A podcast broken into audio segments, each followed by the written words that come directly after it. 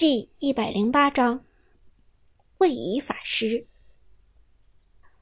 到了咖啡馆，两个人选好位置坐好，就准备上分。顾依妮喜欢靠窗的位置，所以这次特地的坐在了窗边。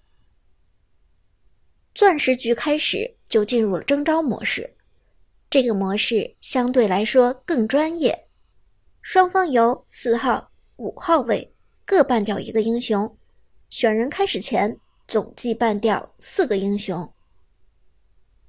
苏哲坐在了三号位，没有办人权，选人的位置也比较靠后。无论从哪一边开始选人，苏哲选人的顺序都是己方第二轮。办人开始，对面四号位上来先办掉了蔡文姬。都什么年代了，蔡文姬居然还被针对？苏哲无奈摇头，看来蔡文姬在低端钻石局永远是万年小黑屋。顺序轮换到苏哲这边，四号位的对手先手办掉扁鹊，妖兽啦！扁鹊被办了。看到扁鹊被关进小黑屋，顾依妮夸张的喊了起来：“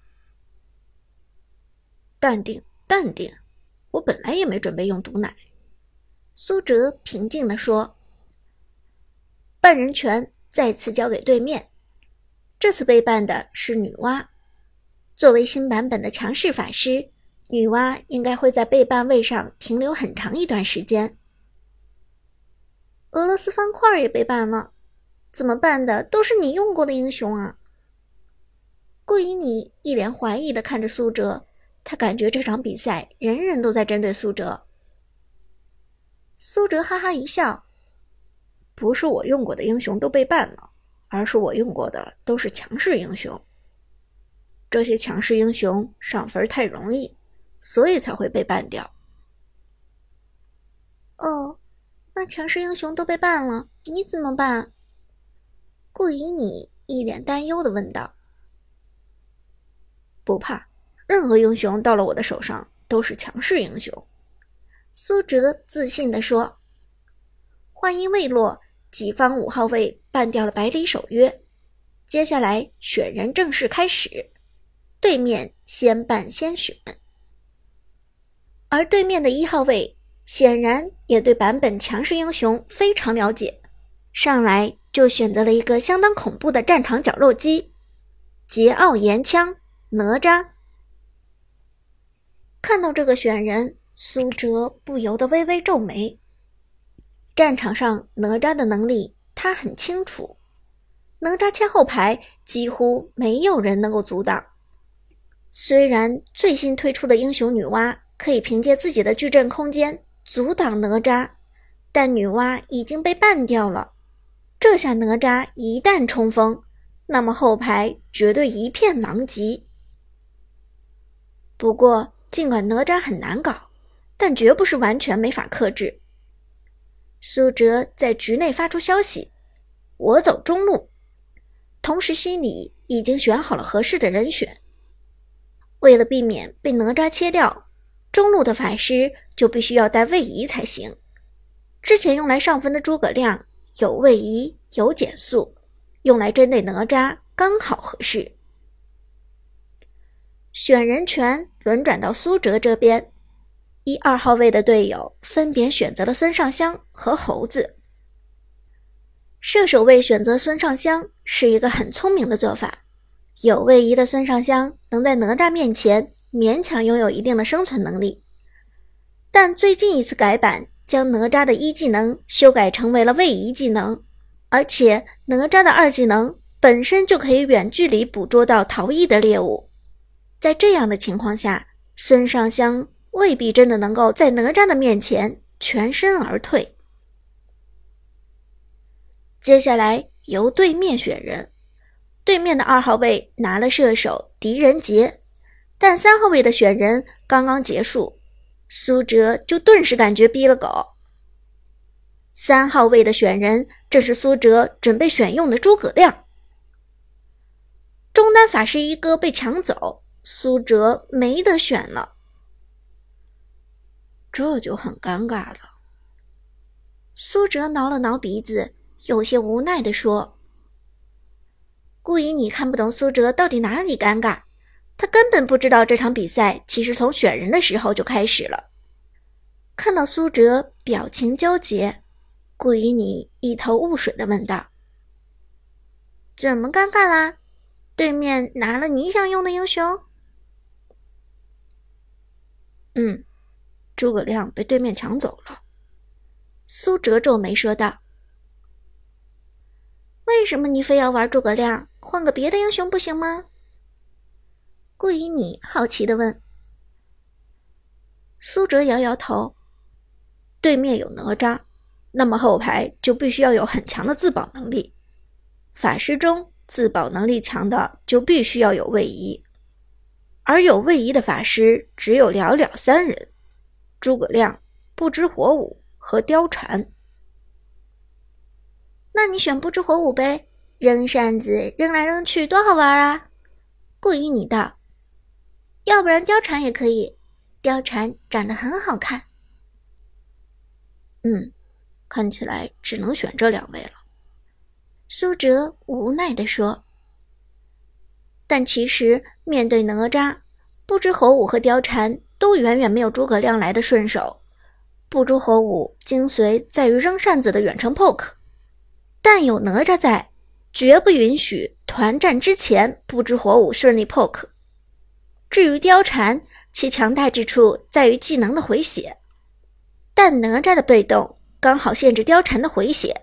团战中只要冲进来沾上烫伤，那么貂蝉的回血能力也就会大打折扣。总体来说，苏哲这一局。多少有些被动，不过苏哲的心态很稳，就算被哪吒在气势上压制住了，也并不畏惧。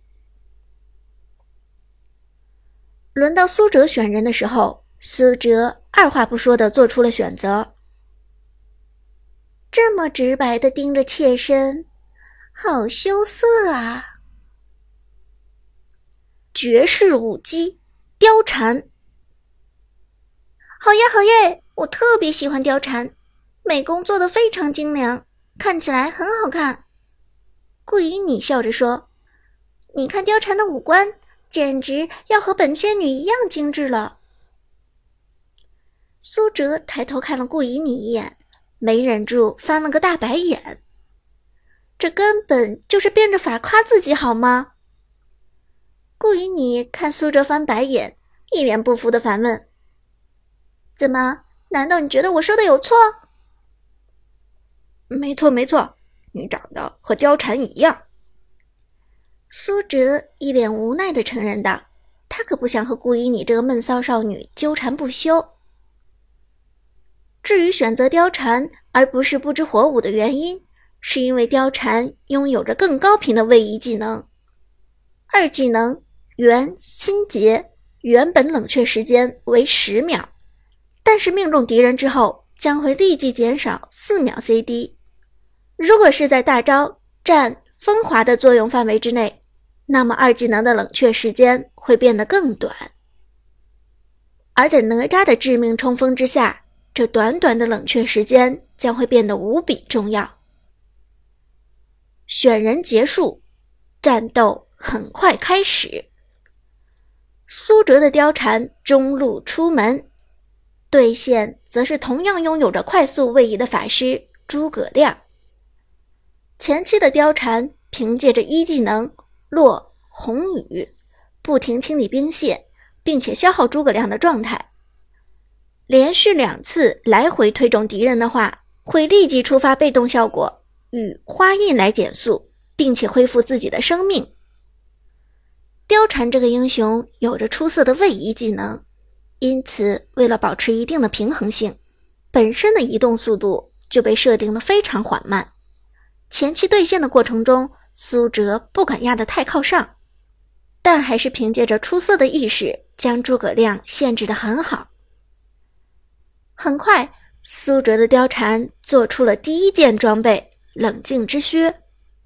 这双鞋给苏哲提供了百分之十五的冷却减缩。这让苏哲能够更快的释放技能，而与此同时，苏哲刚好达到三级，一技能恰恰升到二级。达到三级的貂蝉迎来了发育中的第一个爆发期。这个时间的貂蝉如果能够打出被动伤害，那么效果相当爆炸。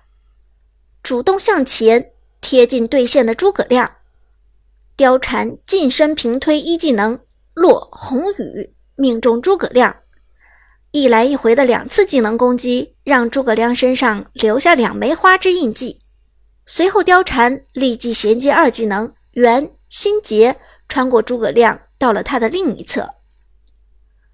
被正面挑衅的诸葛亮也不甘示弱，连忙以二技能时空穿梭穿过貂蝉。诸葛亮的二技能一旦起始点和结束点贯穿敌人，那么将会对敌人造成减速，并且直接叠加两枚被动印记。苏哲清楚的明白这一点，连忙闪身。避过了诸葛亮的落点。